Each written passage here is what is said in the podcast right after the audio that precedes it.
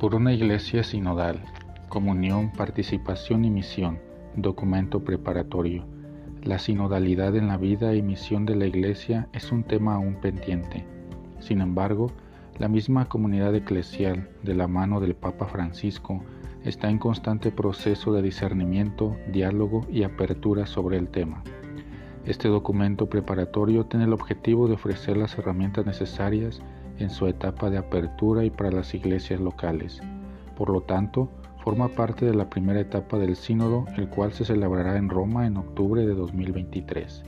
Te invitamos a seguir meditando con nosotros este documento preparatorio.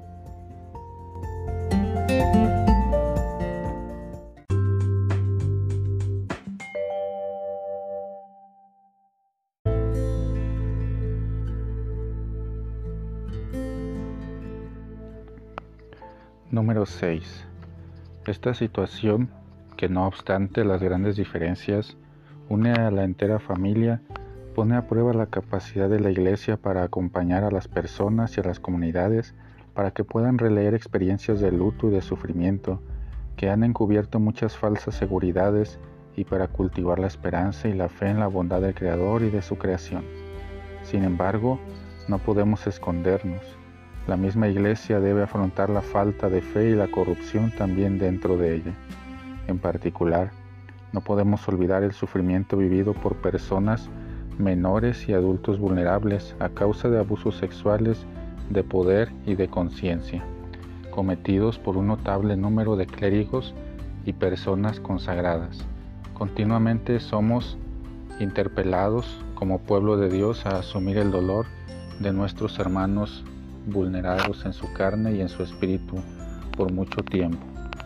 El de las víctimas ha sido el clamor que la Iglesia no ha sabido escuchar suficientemente. Se trata de heridas profundas que difícilmente se cicatrizan, por las cuales no se pedirá nunca suficiente perdón y que constituyen obstáculos, a veces imponentes, para proceder en la dirección del caminar juntos. La iglesia entera está llamada a confrontarse con el peso de una cultura impregnada del clericalismo, heredada de su historia y de formas de ejercicio de la autoridad en las que se insertan los diversos tipos de abuso, de poder, económicos, de conciencia, sexuales. Es impensable una conversión del accionar eclesial sin la participación activa de todos los integrantes del pueblo de Dios.